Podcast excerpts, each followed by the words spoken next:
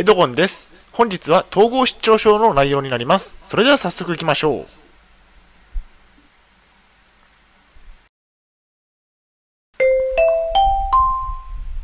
はい、H キャップチャンネルにようこそ。えー本日の内容ですが、統合失調症で、えーしてはいけない6つのこと、体験談ということでお送りしたいと思います。前提条件としましては、現在私は統合失調症を患っています。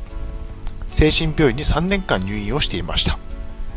借金があります。2021年当時の情報になります。大変申し訳ないのですが、ポッドキャストの方は写真が見れないのでご了承ください。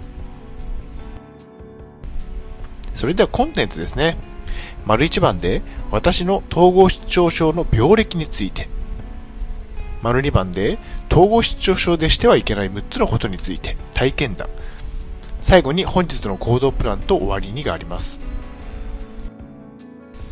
ではまず丸一番の、私の統合失調症の病歴について。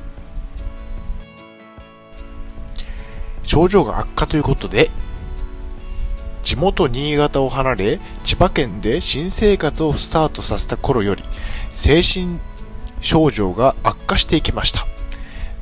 と、幻聴が聞こえたり、誰かに後をつけられているような感覚を覚え、そんな中でも、えー仕事には通っていました。まあそうですね、えっと、病院には行かずに症状を放置してしまい、えっと、1年くらいが経過しましたね。放置したため、症状が悪化していき、千葉県のアパートで、えー大声を出したりしました。まあ、大声を出し続けて半年くらい経って、経ちましたが、えーしまいには、えー家族に新潟に連れ戻されたというところですね。大変きついような思いをしたというところですね。初めての入院ということで、えーっと、地元新潟に戻っても症状は収まらず、えー家族に、えー精神病院の診察を受けるように説得させられ、え診察を受けたら統合失調症と診断されたんですね。そのまま医療保護入院となり、3ヶ月間の入院となりました。まあ、投薬を始めて症状は良くなっていきましたね。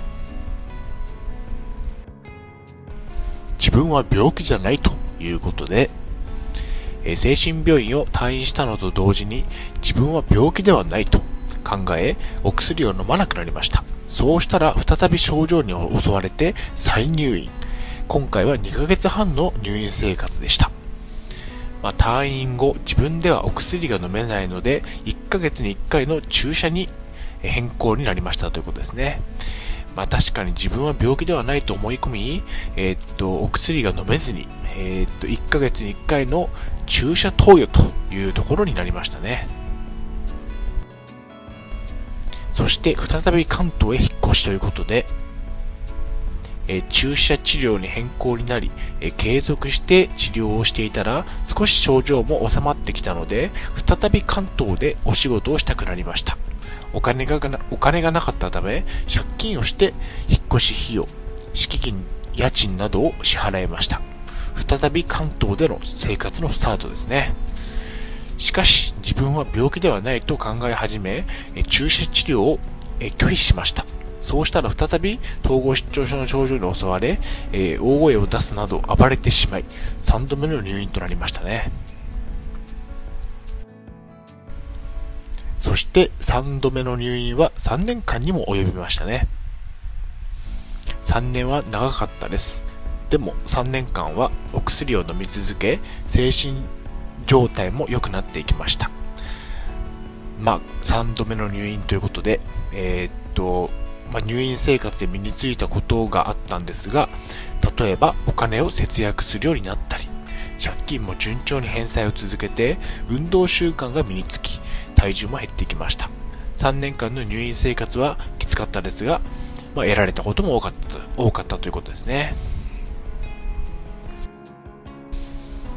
そして初めてのグループホーム生活ということで、3年間の入院生活の後は東京都にあるグループホームに入居し生活を開始しました以前のように自分で自分は病気ではないとは考えなくなりお薬は飲み続けていますということですねまあ、グループホームに住み住み始めて1年が経過しました。貯金も少し溜まってきて、体重や体脂肪率も順調に推移しています。次は就職をすることを目標にしています。まあ、2021年の当時は、えー、就職することを目標にしていたんですが、今は、えー、と就職はしないようにしていますね。次に丸2番で、統合失調症でしてはいけない6つのことについてお送りしたいと思います。まずは、車の運転は危険ということですね。統合失調症でしてはいけないことの代表は車の運転ですね。非常に危険です。私は統合失調症と診断される前は、え車の運転をしていましたが、とても危ない目に遭いました。まあ、車の運転中に幻聴が聞こえてきたんですね。車の中で、えー、自分一人ですが、どこからともなく声が聞こえてくるんですね。非常に危険な状態です。そんな状態が半年も続き、ついには幻聴と会話をするまでになりましたね。まあそうですね、と車の運転中に幻聴と会話をすると、とても運転に集中できない状態ですね。一歩間違えれば誰かを引いてしまっていたかもしれません。アパートで大声を出すなどの症状があり、家族に地元に連れ戻されてよかったですね。とても危なかったですね。お酒を飲むのはほどほどにしましょう。私はお酒は大好きでよく飲んでいましたが、統合失調症になり、飲む量もだいぶ減りました。入院中はもちろん飲めませんでした。お薬とお酒は相性が悪いと聞きます。精神病のお薬を飲んでいる時はお酒は控えるように主治医に言われたことがありますね。現在はグループホームで生活をしていますが、やはりお酒は好きなので、お正月など特別な時は自宅で飲むことはあります。あとは同じ病気の友人に誘われたりして飲み屋で飲むこともありますね。タバコは健康害しますということで、お酒はいけないけど、タバコはいいとはなりません。タバコも控えるに越したことはないでしょう。ただし、精神病院に入院中は、タバコを、タバコの吸える場所もあり、お酒よりは、えー、っと、緩いと感じていますね。まあ、お酒はいけないけど、タバコはいいのでは不公平ですよね。グループホームに現在は住んでいますが、タバコを吸っている方も多いですね。睡眠不足は病気に悪影響ということで、病気だからというわけではありませんが、一般的に睡眠不足はいけません。統合失調症にかかってしまったら、睡眠不足は病気に悪影響がありますね。睡眠不足の状態になったことがありますが、体がだるく、重いですね。そして病気の症状である幻聴や被害妄想も強く出ました。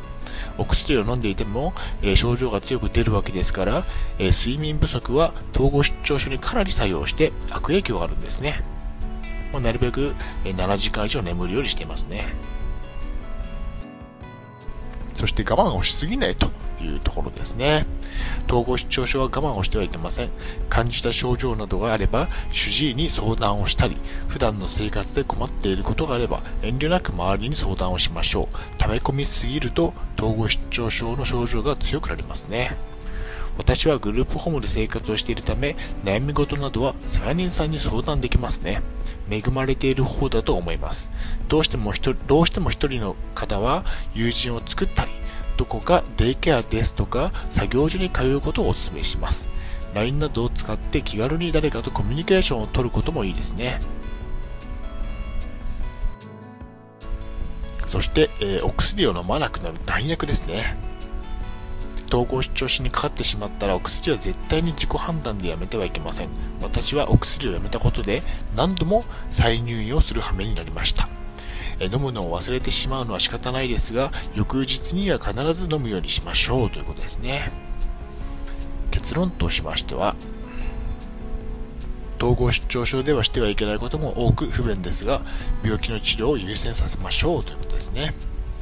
はい、お疲れ様でした。ありがとうございました。それでは本日の行動プランに入っていきたいと思います。我慢をしすぎないことです。しっかり相談をしましょう。統合失調症は我慢をしすぎないことが重要です。おかしいと感じたらすぐに周りに相談をしましょう。それでは本日の振り返りに入っていきたいと思います。本日は統合失調症でしてはいけない6つのことについて体験談をお送りしました。丸一番で私の統合失調症の病歴について3回も入院をしたということをお伝えしました。丸2番で統合失調症でしてはいけない6つのこと、体験談、不便ですが治療を優先させましょうということをお送りしました。はい、最後に終わりにです。最後までご覧いただきありがとうございます。ブログ HCAP も3年間運営しています。Twitter もやっています。チャンネル登録、いいねボタンを押していただけると嬉しいです。また次の動画、ポッドキャストでお会いしましょう。病気の方は無理をなさらずお過ごしください。